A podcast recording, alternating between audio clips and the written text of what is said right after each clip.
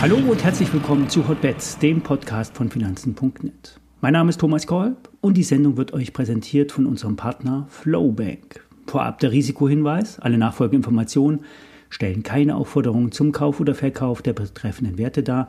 Bei den besprochenen Wertpapieren handelt es sich um sehr volatile Anlagemöglichkeiten mit hohem Risiko. Dies ist keine Anlageberatung und ihr handelt wie immer auf eigenes Risiko.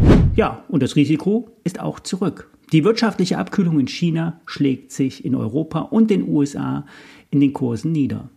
Politisch ist das gewollt, dass sich die Wirtschaftsbeziehungen abkühlen. Für die Unternehmen ist das kontraproduktiv.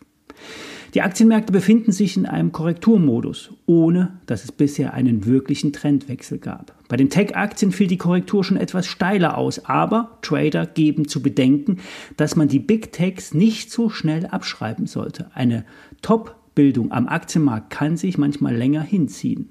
Ein Trigger könnten die morgigen Inflationsdaten geben. Der Markt erwartet nun mittlerweile einen leichten Anstieg bei der Inflation, eine Art technische Reaktion auf das Abflachen der Vormonate. Entscheidend ist wie immer, was der Markt daraus macht. Die heutige Erholung ist dem siebentägigen Abverkauf zu verdanken. Die Erholung kann bis etwas über 16.000 Punkte führen. Alles darüber würde wieder das kurzfristige Bild ändern, denn wir bewegen uns im großen Bild immer noch zwischen 15.7 und 16.4. Eine Warnung spricht Börse Online bei Northern Data aus. Die Aktie hat vom Tief sich wieder gut erholt. Ich hatte hier auch im Tippchecker-Kanal auf YouTube darüber gesprochen. Für Börse Online ist Skepsis angesagt. So hat das Unternehmen immer noch keinen Geschäftsbericht für 2022 vorgelegt. Termin Fehlanzeige. Das operative Business besteht aus Kryptoschürfen und Hosting für Cloud-Dienste und andere Internetdienste oder Services. Kein kompliziertes Business in Sachen Bilanzierung eigentlich. Das Unternehmen veröffentlicht sogar monatlich die Mining, also die äh, Resultate aus dem äh, Kryptomining. Also woran hängt es denn nun? Northern Data hat nach eigenen Angaben neun Rechenzentren, drei davon in den USA und sechs in Europa. Nur von dreien wurde die Adresse auf Anfrage von Börse Online übermittelt. Die Anschriften der anderen fehlen mit dem Hinweis auf Vertraulichkeit. Das kann ich sogar nachvollziehen. Etwas ungewöhnlich ist die neueste Kapitalerhöhung. Mitte Juni wurde auf der außerordentlichen Hauptversammlung das Kapital unter Ausstoß des Bezugsrechts genehmigt. Und kaum war die Erhöhung eingetragen, wurde diese auch bereits durchgeführt. Und zudem beteiligt sich Northern Data via Aktiendeal an einer Firma namens Dämon die angeblich auf dem Hardwaremarkt ein großes Rad drehen soll. Und diese irische Gesellschaft wurde erst vor wenigen Tagen vorher gegründet. Warum kauft also Northern Data nicht selbst die Hardware ein? Nun kommen die Dämon Eigner, also diese neue Firma, in Besitz von Aktien und Wandelanleihen im Gegenwert von einigen hundert Millionen Euro. Und Börse Online würde es nicht wundern, wenn diese Aktien schneller auf den Markt kommen, als Aktionären lieb ist.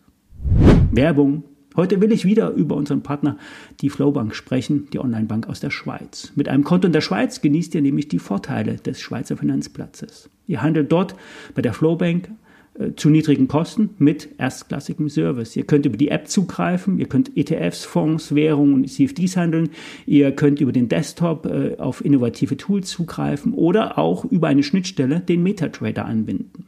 Wer ein Schweizer Bankkonto öffnen will, kann das ganz einfach online machen und als Hotbets Bonus bekommt ihr zwei kostenlose Aktien im Wert von bis zu 1000 Schweizer Franken geschenkt. Die Aktion ist zeitlich begrenzt. Alle Infos findet ihr in dem Link in der Beschreibung. Und alle Einlagen sind äh, gesichert bis zum Wert von 100.000 Schweizer Franken pro Kunde. Und äh, die ähm, BaFin, die Schweizer BaFin, also die FINMA, reguliert die Bank. Somit ist also hier alles gesichert. Wenn ihr mehr wissen wollt und zwei Aktien geschenkt haben wollt, geht auf den Link in den Show Notes. Werbung Ende. Kommen wir zum Manz. Der Spezialmaschinenbauer fällt auf neue Mehrjahrestiefstände. Vom Hoch hat die Aktie jetzt fast 70 Prozent an Wert verloren. Die Marktkapitalisierung von 136 Millionen Euro ist damit nur noch halb so groß wie der Jahresumsatz. Das Ergebnis vor Zinsen, Steuern und Abschreibung wird vom Markt mit etwas 18 Millionen Euro erwartet. Damit ist das KGV nicht günstig, obwohl die Aktie so stark gefallen ist. Und die Herausforderung liegt in der Zukunft. Es wird hier wahrscheinlich nicht mehr so viel erwartet vom Unternehmen, was das Wachstum betrifft. Der Auftragsbestand schmilzt deutlich ab, um über 50 Prozent. Der Orderbestand lässt aber noch genügend Puffer. Zudem sind die Projekte in der Sales Pipeline noch mit 500 Millionen Euro relativ hoch, wenn die Orders kommen. Nur die Unterschrift und die Anzahlung zählt hier in der Regel.